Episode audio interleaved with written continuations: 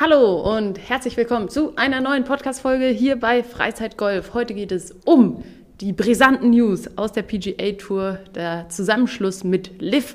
Darüber wollen wir heute sprechen und insbesondere auf die Auswirkungen für Freizeitgolfer. Und Lena, schön, dass wir uns darüber heute mal austauschen. Ein etwas fachlicheres Thema, beziehungsweise ein Thema, dem wir uns sonst gar nicht so widmen. Deswegen schön, dass wir heute wieder zusammensitzen. Ich freue mich auch. Und ähm, ja, wir sitzen eigentlich hier im, im dunklen Studio, obwohl draußen optimale Bedingungen zum Golfspielen sind, oder? Ja, schöne 30 Grad hatten wir jetzt die letzten Tage äh, einige Male, äh, haben das Wetter auch gut genutzt und ich weiß nicht, wie es dir geht, aber so eine Sommerstimmung, die äh, macht doch auch äh, Lust auf äh, einen Aperolchen oder einen Limoncello. Ja, wir haben es die letzten Folgen auch nicht durchgezogen, ähm, obwohl natürlich die Partnerschaft weiterhin besteht, aber wir hatten jetzt nicht das Bedürfnis, hier jede Woche ähm, ja unter der Woche Alkohol zu trinken. Und Ein, über Tag vor Und allem. über Tag, weil wir das äh, ja auch zu Zeiten machen, wo äh, Alkoholkonsum, glaube ich, noch nicht so angesagt ist. Ähm, darüber hinaus sind wir natürlich auch im Hinblick auf andere Videos dabei, äh, in Richtung Fitness und Co. zu gehen, wo dann Alkohol an zu häufigen Tagen unter der Woche äh, sicherlich auch nicht förderlich ist. Dennoch möchten wir, bevor wir ins Thema einsteigen, bevor wir fachlich werden, nochmal auf unseren Partner hinweisen. Und zwar Dolomiti Weinhandel aus Münster. Wirklich gute italienische Weine und Drinks. Äh, Lena hat gesagt, entweder ein Aperölchen, aber auch äh, jetzt neu im Angebot Limoncello. Und äh, ist wirklich auch ein ganz, ganz leckeres Getränk. Trinken wir auch gerne. Der äh, Gutscheincode Freizeitgolf äh, gibt euch 5% auf die nächste Bestellung. Also nutzt diese Möglichkeit und unterstützt uns äh, im Hinblick auch ja, dabei. Gut, das war's mit dem Werbeblock. Werbeblock ist auch ein guter Übergang. Ähm, Elena denkt sich, was denn für ein Übergang? Ähm, also ich habe ehrlich gesagt Liv das erste Mal wahrgenommen über eine etwas andere Social-Media-Präsenz, als man es von äh, der PGA-Tour kennt. Aber Lena, vielleicht kannst du uns erstmal an so ein paar Fakten äh, ranbringen. Was ist passiert? Wie ist das passiert? Wie ist das Ganze historisch gewachsen? Ja, äh, fangen wir vorne an. Ich denke auch, dass äh, viele sich, die jetzt normal Breitensport, Golf äh, betreiben, vielleicht gar keinen Kontakt äh, damit hatten. Äh, könnte ich absolut nachvollziehen, weil allein zum Golfspielen ist es jetzt keine Konstellation, die man in irgendeiner Weise kennen muss. Ähm, es gab über viele, viele Jahre sehr traditionsreich die PGA Tour und ich denke, jeder kennt die äh, US Open beispielsweise, äh, kennt die äh, Major-Siege, auch teilweise die Pro-Spieler, äh, die auf der PGA Tour erfolgreich gespielt haben. Und 2019 hat sich eine äh, weitere Tour quasi breit gemacht und die ähm, hat sich Lift Tour genannt. Ähm, Soweit so okay, kann man machen. Ähm, Wer steckt hinter Liv? Wo genau, kommt der Aufreger? Da kommt der Aufreger. Ähm, Liv ist äh, finanziert durch PIF und äh, das ist der äh, saudi-arabische Staatsfonds und der ist natürlich aufgrund von äh, Bodenschätzen, Ölreserven und Co. natürlich mit nicht allzu wenig Geld ausgestattet. Und ähm, ja, das ist so die Herkunft von Liv. Und die, das Ziel von Liv war es eben, ähm, der PGA Tour ordentlich Konkurrenz zu machen. Um das Ganze nochmal in den Kontext zu bringen. Also ähm, die äh, ist doch Saudi-Arabien, ne? Ja. Der, die dahinter stecken. Ähm, die haben eine Vision 2030, was ich übrigens spannend finde. Ähm, weil diese Vision, ich habe mir die auch im Vorhinein auf die Vorbereitung der Folge mal äh, im Groben angeguckt, ähm, die zeigt einfach, in was für Bereiche, in was für Bereichen die wachsen wollen, weil ähm, es natürlich auch so ist, die sehen ja auch die Trends auf der Welt und die äh, ja, Abkehr, sage ich mal, oder die Reduktion von Ölverbrauch, ähm, die Reduktion von, äh, von dem Verbrauch endlicher Ressourcen. Und deswegen machen die sich jetzt Gedanken bis 2030, was sind unsere neuen Geschäftsfelder, wo können wir rein investieren, wo können wir auch in Zukunft sicherstellen, dass unser Land eben ähm, ja, wächst, äh, dass es den Bürgerinnen und Bürgern besser geht, ähm, wo man natürlich auch die eine oder andere Kritik dann äh, gegenüber Spielern geäußert hat, die eben Menschenrechtsverletzungen und Co. dann äh, hinten angestellt haben. Ich glaube, da brauchen wir an dieser Stelle nicht drüber sprechen, dass keiner der Spieler irgendwie äh, Äh, befördern will oder äh, dass es jemanden gibt, der dafür ist. Äh, ich glaube, das ist an dieser Stelle klar. Aber dennoch muss man eben sagen, dass es finanziell für die Spieler schon attraktiv war, sodass es durchaus Absolut. auch äh, Spieler gab, äh, die gewechselt haben. Und auch wirklich namhafte Spieler. Also ähm, ähm, be äh, beispielhaft äh, kann man Bryson DeChambeau nennen, ähm, der mit nicht zu wenig Geld äh, gelockt wurden. Phil Mickelson, der ja wirklich äh, viele, viele Jahre sehr, sehr erfolgreich in der PGA Tour gespielt hat. Also ähm, da kann man einfach mal so ein Verhältnis bekommen, wie viel Geld, äh, welche Summen da teilweise im Spiel waren. Man munkelt sogar, dass ähm, ein Tiger Woods, der natürlich eine absolute Persönlichkeit des Golfsports ist, jeder kennt Tiger Woods, egal ob man was mit Golfen zu tun hat oder nicht, ähm, den ähm, hat man 700 Millionen geboten, nur dafür, dass er dort antritt. Also da ging es dann eben nicht darum, ähm, Preisgelder zu erspielen, sondern es ging allein darum, diese Namen in die Tour, in die Lift-Tour zu bekommen, um eben eine entsprechende Reichweite auch unmittelbar zu haben. Und da kann man sich ungefähr vorstellen, was das mit der Golfwelt äh, gemacht hat. Ja. Es gab jahrelang, jahrzehntelang gab es die PGA Tour, sehr Nur traditionell. Und das war das Einzige, worauf man sich als Profi-Golfer fokussiert hat. Alle und, hatten das Ziel, ja. Masters gewinnen. Das, und äh, das Majors, war, Majors gewinnen. Und das war ja auch, sag ich mal, die Tradition, die hinter diesem Sport steckte. Und wenn man das jetzt mal ins Verhältnis zu anderen Sportarten setzt, dann ist ja auch von der Organisation das Ganze ein bisschen anders. Es ist ja eher so eine von Mitgliedern gesteuerte ja. Golfliga, nenne ich es jetzt mal, ähm, die dann äh, sich auch überlegt haben oder die dann auch die Fäden eben in der Hand hatten. Ähm, und Liv natürlich ganz anders, äh, kommerziell. Ähm, da ist dann so ein Turnier auch wesentlich seltener, wesentlich schneller. Der Eventcharakter steht viel mehr im Fokus, ähm, sodass man eben ja, den Golfsport eigentlich modernisieren oder die, die Golfturniere modernisieren wollte, zugänglicher machen wollte und so weiter. Und so. man sieht ja auch ähnliche Bewegungen in anderen Sportarten. Absolut. Also Absolut. man guckt sich ja schon traditionsreiche Sportarten an, beispielsweise Fußball, äh, und guckt, hey, was sind denn die Punkte, die mich daran stören? Es ist ja an sich nicht verkehrt, mal ähm, aus der Metaperspektive auf Sachen, die es schon sehr lange gibt, draufzublicken und einfach mal zu schauen, muss das so sein? Entspricht das dem Unterhaltungswert, den wir uns ähm, von Sportevents irgendwo versprechen? Oder kann man da vielleicht was verbessern? Und genau so war der Ansatz bei Liv entsprechend auch, obwohl ähm, der natürlich teilweise sehr extrem getrieben war. Absolut. Und da ist mehr so Partycharakter, mehr, äh, was ein bisschen widersprüchlich äh, äh, tatsächlich auch zu dem saudi-arabischen Ursprung steht. Ja.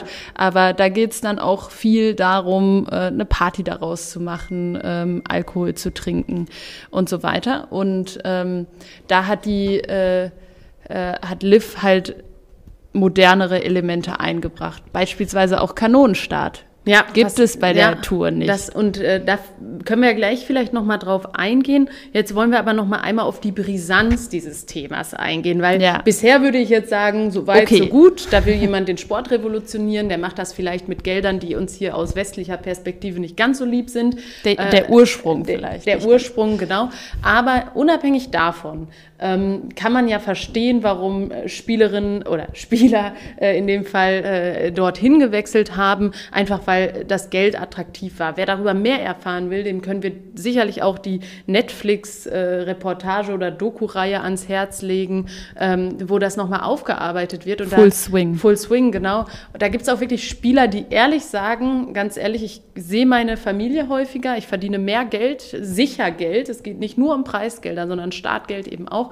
Und da kann man das menschlich verstehen. So, ja. und ich hatte lange auch gar keine Meinung dazu.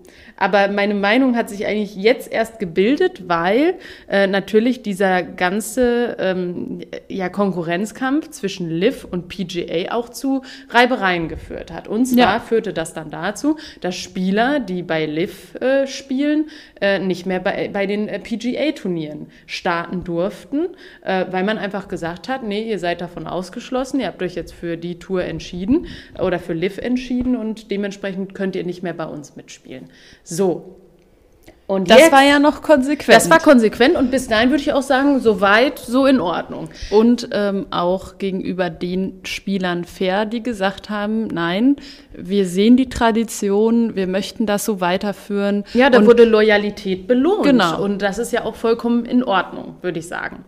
Genau. So, jetzt aber die Meldung.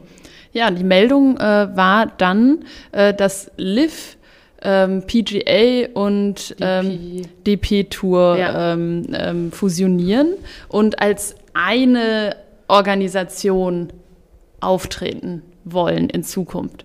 So, und äh, das war natürlich ein Plot-Twist in der ganzen Geschichte, weil äh, man auch äh, anhand der Reaktionen auf Twitter und Co. Ähm, gesehen hat, dass das eben von den PGA-Spielern äh, als überraschend aufgenommen wurde. Das heißt, das war wiederum etwas, was über die Köpfe hinweg ähm, entschieden wurde und somit natürlich auf absolute Überraschung gestoßen ist Zumal und auch Missverständnis genau, erfahren über die Presse, dann dieser eigentliche Erzfeindcharakter, den das Ganze schon hatte. Es gab ja auch rechtliche Austragungen, ähm, wo man geguckt hat, hey, wie kann man den einen vielleicht ähm, rechtlich auch belangen. Und ähm, das war dann von einem auf den anderen Tag, äh, wurden diese Sachen fallen gelassen und äh, man trat als Einheit auf. Und von allen Seiten wurde das als großer Gewinn äh, für den ja. Profigolfsport ähm, dargestellt. Und das war natürlich das, was auf Entsetzen und meiner Meinung nach auch verständlicherweise auf ähm, Entsetzen getroffen ist. Ja, zumal es Spieler gab, die eben das Geld abgewehrt haben, sich für Loyalität entschieden haben und natürlich jetzt irgendwie hintenrum äh, die, den kürzeren ziehen, weil sie hätten ja auch rübergehen können und dann das Geld mitnehmen können. Für die kurze Zeit, wo es jetzt diese zwei Ligen äh, als parallele Existenz gab, ähm, hätte das jeder, sage ich mal, überstanden. Deswegen kann ich die Aufruhr da verstehen. Man liest auch über, äh, äh über eine, ähm, eine, Spiel, äh, eine Versammlung danach, wo ähm, der Vorsitzende der PGA Tour dann auch zum Rücktritt Rücktritt aufgefordert wurde. Natürlich passiert da jetzt erstmal nichts, das ist jetzt erstmal viel Aufruhr, aber Lena, wir haben ja auch im Vorhinein ähm, diskutiert, warum wollen wir das eigentlich in unserem Podcast behandeln? Weil wer unsere Philosophie kennt, der weiß, dass wir eigentlich dafür einstehen, den Golfsport äh, breiter zu öffnen, einer größeren Masse zur Verfügung zu stellen, das Ganze eher äh, wie einen normalen Sport zu behandeln, ohne Vorurteile. Und da spielt sowas natürlich auch eine Rolle. Zum einen der Golfspieler an sich muss nicht unbedingt die Tour kennen, egal jetzt ob Liv oder PGA ähm, oder auch DP World, ne? Ähm, das war, glaube ich, ja, Porsche European Open. Ja, ne? genau. Ähm, aber es hat natürlich Strahlkraft. Und zum Beispiel bei Liv, du hattest es angesprochen, der Kanonenstart, warum ist das jetzt, sage ich mal, für jemanden, der vielleicht nicht so oft Golf guckt, interessant? Warum haben die sich gedacht, warum machen wir jetzt mal Kanonenstart? Ja, grundsätzlich den Gedanken kann man, glaube ich, nachvollziehen, wenn man ähm, sich so ein Event anschauen möchte. Ähm, und eben nicht sechs Stunden oder das, nee, sind ja mehr als sechs Stunden, äh, acht Stunden lang ähm, den ähm, Sieger quasi abwarten möchte.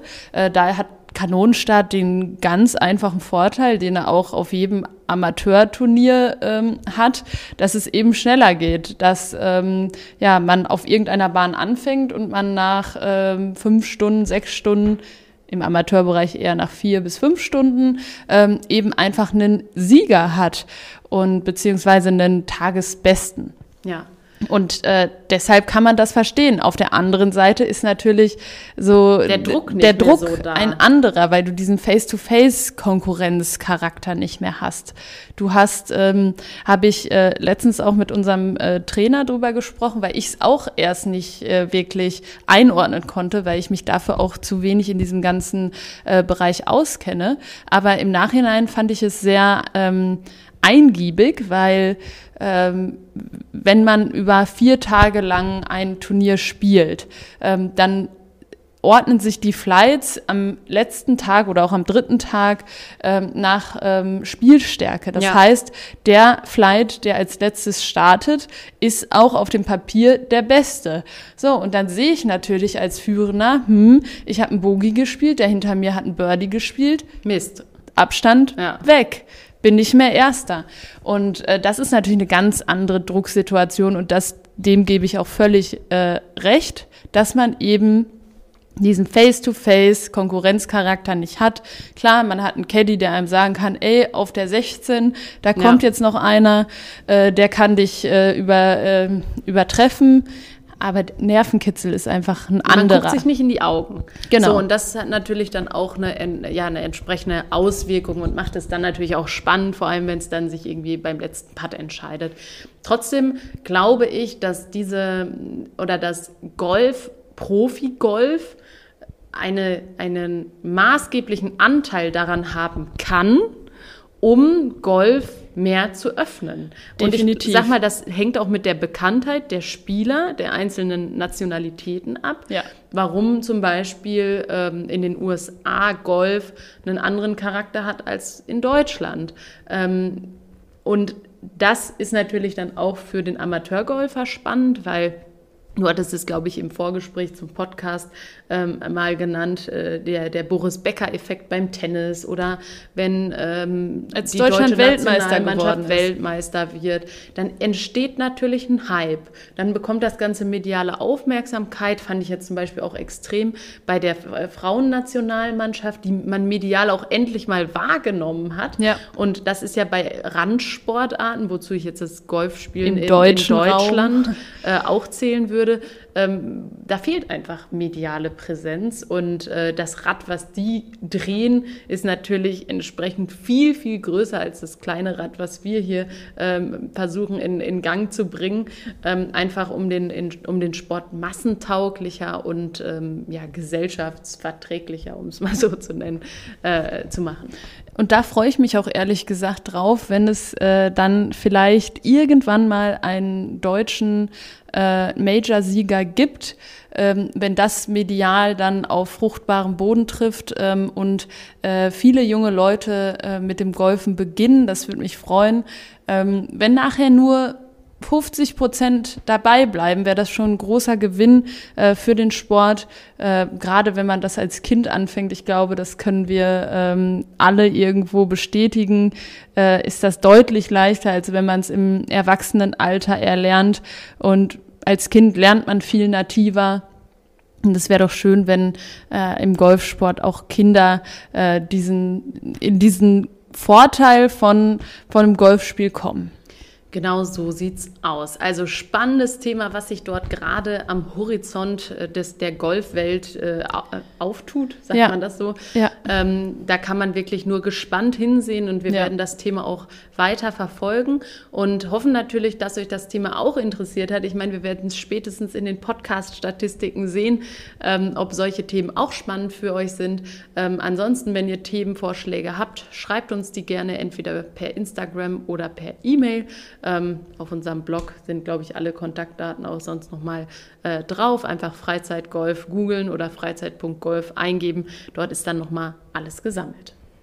So sieht's aus. Also wir blicken gespannt auf die Entwicklungen, wie das Ganze jetzt wirklich in Realität ausgestaltet wird. Bin ich gespannt, wie das Ganze aufgenommen wird. Ähm, wir hoffen natürlich, dass es ein ja, Fortlaufen der Tour gibt, der für alle irgendwo ähm, motivierend ist, äh, weil das ist, glaube ich, das, was Profi-Golf definitiv hat, einfach bemerkenswerte Schläge und ähm, die möchte ich auch gerne in Zukunft weiter bewundern. In diesem Sinne würden wir sagen, bis zur nächsten Woche. Macht's gut. Ciao. Ciao.